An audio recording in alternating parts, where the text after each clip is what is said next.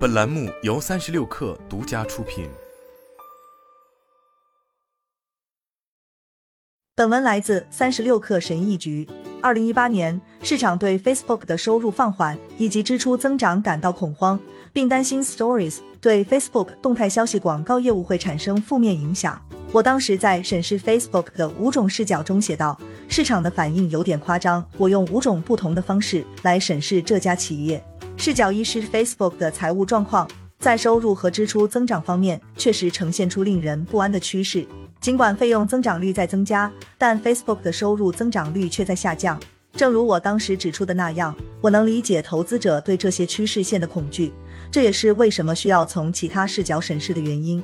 视角二是 Facebook 的产品，我认为投资者评估 Facebook 时过于倚重 APP，忽视了 Instagram 的增长潜力。从长远来看，也忽视了 WhatsApp 的增长潜力。视角三是 Facebook 的广告基础设施，我认为这些基础设施被严重低估了。因为它将提供一个平台，尤其是可以大幅拓展 Instagram 的货币化能力。视角四是 Facebook 的护城河，其中包括它的网络规模化的广告产品以及对安全与内容审查的投资。视角五是 Facebook 存在的理由，也就是将人们联系起来。我认为该公司的核心竞争力在于满足人类的欲望，而这种欲望是不会消失的。所以我得出结论，坚持认为 Facebook 会在任何一天死亡。从某种程度上来讲，将意味着人类在未来的任何一天会不复存在。诚然，这只是一家公司，而公司总失败的。但即便 Facebook 失败了，另一个 Facebook 崛起，然后取代它，也只是时间问题。这似乎不太可能。尽管 Facebook 在过去几年经历了种种艰难和争议，但它的护城河比以往任何时候都深，其赚钱潜力不仅巨大，而且在各个指标方面都在增长。对潜在竞争对手来说，最令人沮丧的，也许是这个季度的季报，Facebook 最终选择承受巨大冲击。该公司并没有最大限度的提高短期效益，而是在花钱并抑制其收入潜力，从而变得比以往任何时候都更加难以渗透。至少在接下来的三年里，这种乐观被证明是有先见之明的。令人难以置信的是，Meta，也就是以前 Facebook，现在的市值比我写审视 Facebook 的五个视角时的市值低了百分之四十二。达到了自二零一六年一月以来的新低。看来这家公司的诸多批评者终于正确了一回，Facebook 正在消亡，这次是真的了。问题是证据并不支持这种观点。忘掉那五个视角吧，我怀疑关于 Meta 业务的五个迷思正在推动这种极端反应。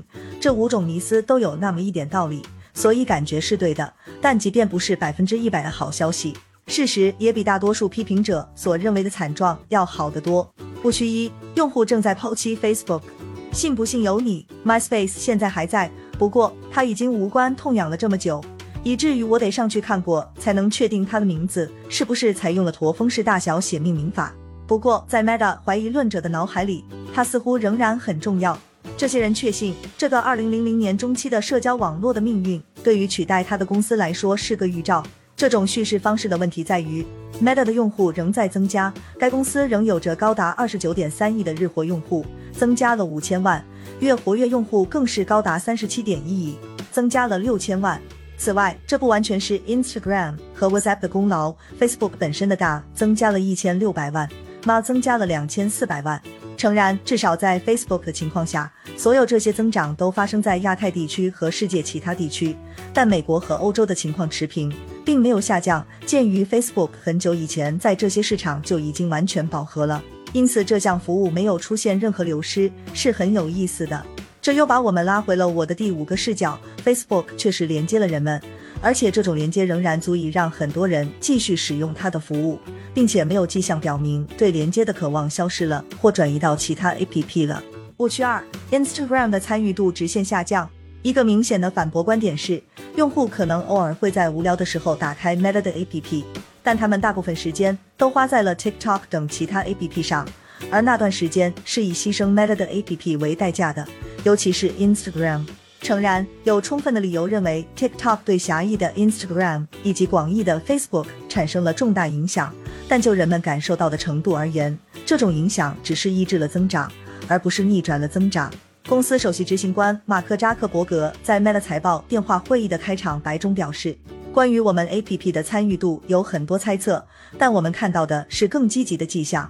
特别是在 Facebook 上，每天使用该服务的人数是有史以来最高的，接近二十亿，而且参与的趋势也很强劲。Instagram 每月有超过二十亿的活跃用户，WhatsApp 的日活户数超过了二十亿。同时，还有一个令人兴奋的趋势，那就是北美现在是我们增长最快的地区。就整个家庭而言，某些 APP 在某些国家或某些人口群体当中已经饱和，但总体而言，我们的 APP 仍将在庞大的用户群基础上继续增长。我们还看到参与度的增加，尤其 Reels 出现了强劲增长。我会在稍后讨论我们的产品优先事项时分享更多的细节。在电话会议上，分析师对此表示怀疑，并专门询问了美国市场的情况。首席财务官 Dave Weiner 在这方面也有好消息。因此，在花费的时间上，我们对看到的参与度情况感到非常满意。正如马克扎克伯格所提到那样，Reels 在时间花费上是递增的。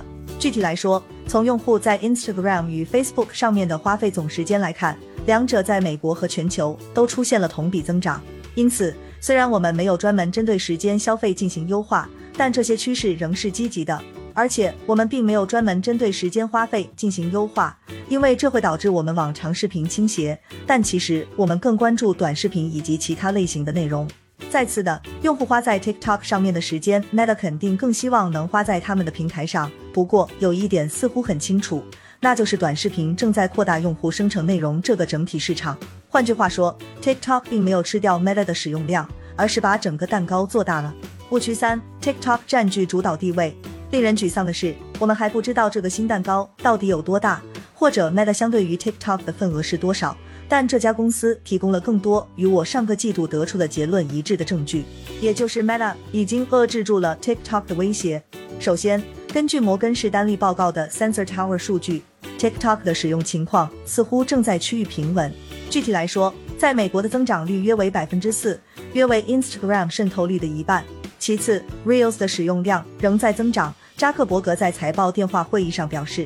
我们的 AI 发现引擎对我们的各个产品都发挥着越来越重要的作用，尤其是 AI 的进展，让我得以将更多有趣的内容推荐到我们各个网络的动态消息流里面。而在过去，那些动态消息主要是靠你关注的人和账号驱动的，这当然也包括 Reels，它在我们的各个 APP 仍继续快速增长，在创作端和消费端都是如此。现在每天在 Facebook 和 Instagram 上，Reels 的播放量超过一千四百亿次，这个数字比六个月前增加了百分之五十。Reels 会增加用户在我们 APP 上的时间，趋势看起来不错。我们相信我们从 TikTok 等竞争对手身上攫取了更多的时间份额。对这个数字持怀疑态度是合理的，尤其是考虑到自动播放的 Reels 占据了 Facebook 和 Instagram 动态消息更多的位置。或许更有意义的对比是看收入，Reels 现在的年收入为三十亿美元，相比之下，TikTok 二零二一年的收入为四十亿美元，其今年的目标是一百二十亿美元。可以肯定的是，Meta 的广告产品更加丰富，其盈利能力好于 TikTok 也是几乎可以肯定的。这里的关键不在于 Reels 很快就会超过 TikTok，而在于它是一款真正的产品，几乎可以肯定会增长得更快。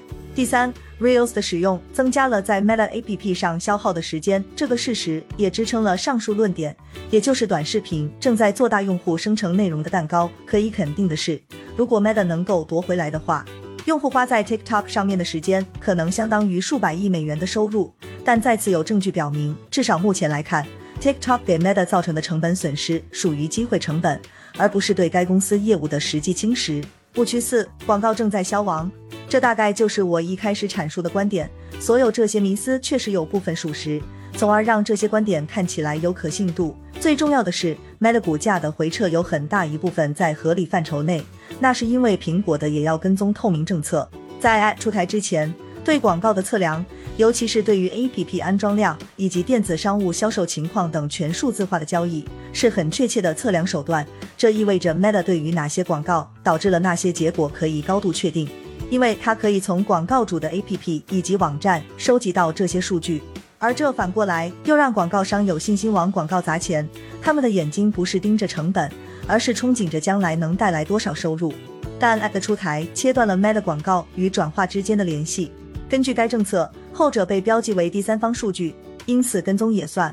这不仅降低了该公司的广告价值，还让这些广告变得更加不确定。与 Covid 不同，当聚焦于广告支出回报的广告商买下品牌放弃的广告位时，一旦宏观经济放缓，留给 Meta 的缓冲余地要小得多。不用说，这件事情对于整个行业来说都是件大事。但比较令人迷惑的是，过去九个月的时间里，很少有公司愿意讨论这个问题。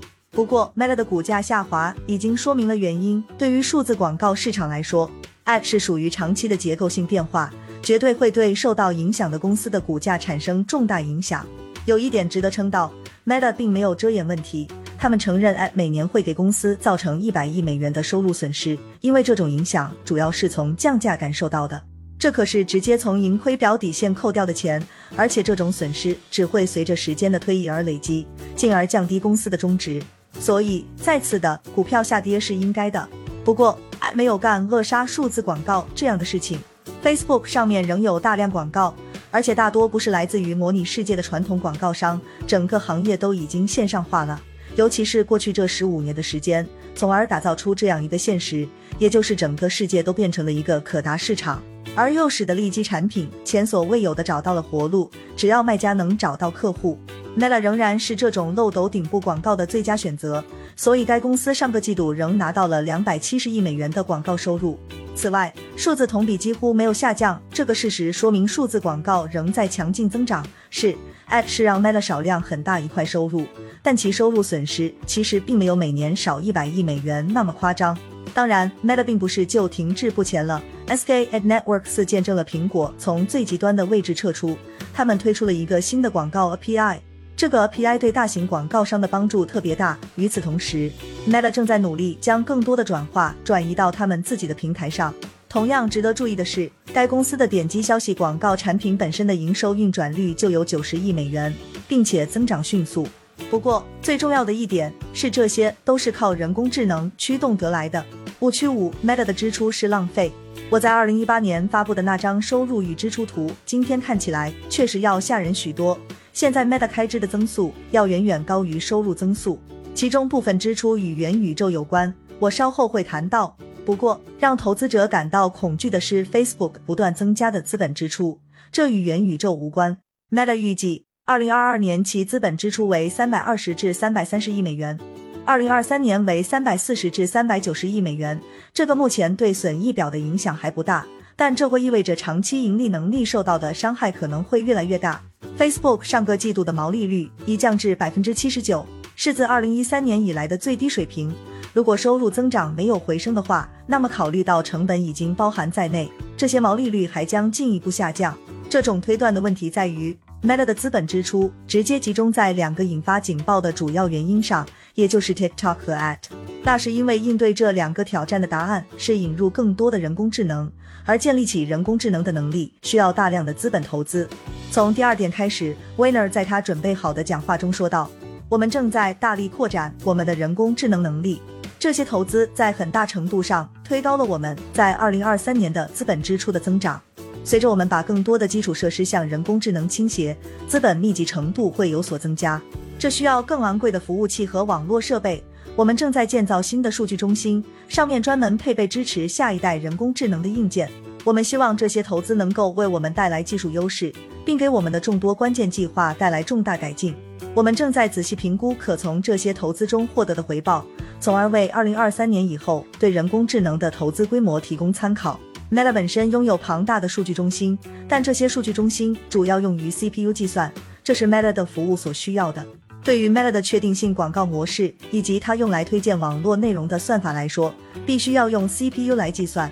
不过，破解 Ad 的长期解决方案是建立起概率模型。这种模型不仅能确定谁应该成为目标，而且还可以了解哪些广告成功转化了，哪些广告没有获得转化。这些概率模型得用大量的 GPU 搭建。如果是用 NVIDIA 的 A100 卡的话，这些 GPU 的成本将达五位数。在确定性广告效果更好的世界里，这样的成本也许太过昂贵。但 Meta 已经不在那个世界里，不投资于更好的定向广告和衡量手段是很愚蠢的。此外，同样的做法对 Reels 的持续增长至关重要。推荐来自整个网络的内容，比仅推荐家人朋友的内容要困难得多。尤其是因为 Meta 的打算是不仅要推荐视频，还要推荐所有类型的媒体。然后穿插一些你关心的内容。人工智能模型在其中也会发挥关键作用，而开发这些模型的设备需要花费很多钱。不过从长远来看，这项投资应该会收到回报。首先，这对于我刚才讲的更好的定向广告以及更好的推荐是有好处的，这应该会让收入增长重启。其次，一旦这些人工智能数据中心建成，其维护和升级成本应该会大大低于原先建设时候的初始成本。第三，除了谷歌之外，其他公司都没法进行如此大规模的投资。最后一点，也许是最重要的，App 给 Meta 造成的伤害比任何其他公司都要大，因为它本来拥有迄今为止规模最大、最精细的广告业务。但从长远来看，这应该会加固 Meta 的护城河。这种水平的投资，对于像 Snap 或推特或任何其他在数字广告领域处于劣势的公司来说，根本是做不来的。再加上 Meta 的定向广告可能开始远离该领域。而 Reels 的广告位将大量增加时，那些广告商为什么还要跑到别的地方去呢？这个故事无疑让人高兴，但需要警告的是，TikTok 造成的生存威胁不仅会窃取 Meta 的增长，而且其实还会夺走用户和时间。但这个问题的答案还是要有更好的推荐算法，而且如前所述，这是个 AI 问题。换句话说，这是 Meta 可以花的最重要的钱。这篇文章不是要讲元宇宙。正如我在 Meta 邂逅微软中所指出的那样，也许即便元宇宙是一款真正的产品，但对 Meta 来说，它仍可能是一项糟糕的业务。John Carmack 对 Meta 做法的批评很有说服力，他认为该公司应该聚焦在低成本、轻量级的设备上。在我看来，这对社交网络来说要有意义的多。不过，值得指出的是，元宇宙的成本相对于元宇宙的整体业务和整体支出而言是相当小的。如果你认为这项投资永远也不能给公司盈利做出贡献的话，那降低你给 Meta 业务开出的估值绝对是合理的。但认为 Meta 的业务注定要失败，做元宇宙根本不靠谱，光看这些数字是根本无法证明的。当然，扎克伯格确实应该为这种看法承担责任。公司的名字是他改的，所有的钱也是他承诺要花出去的，而且他还明确表示。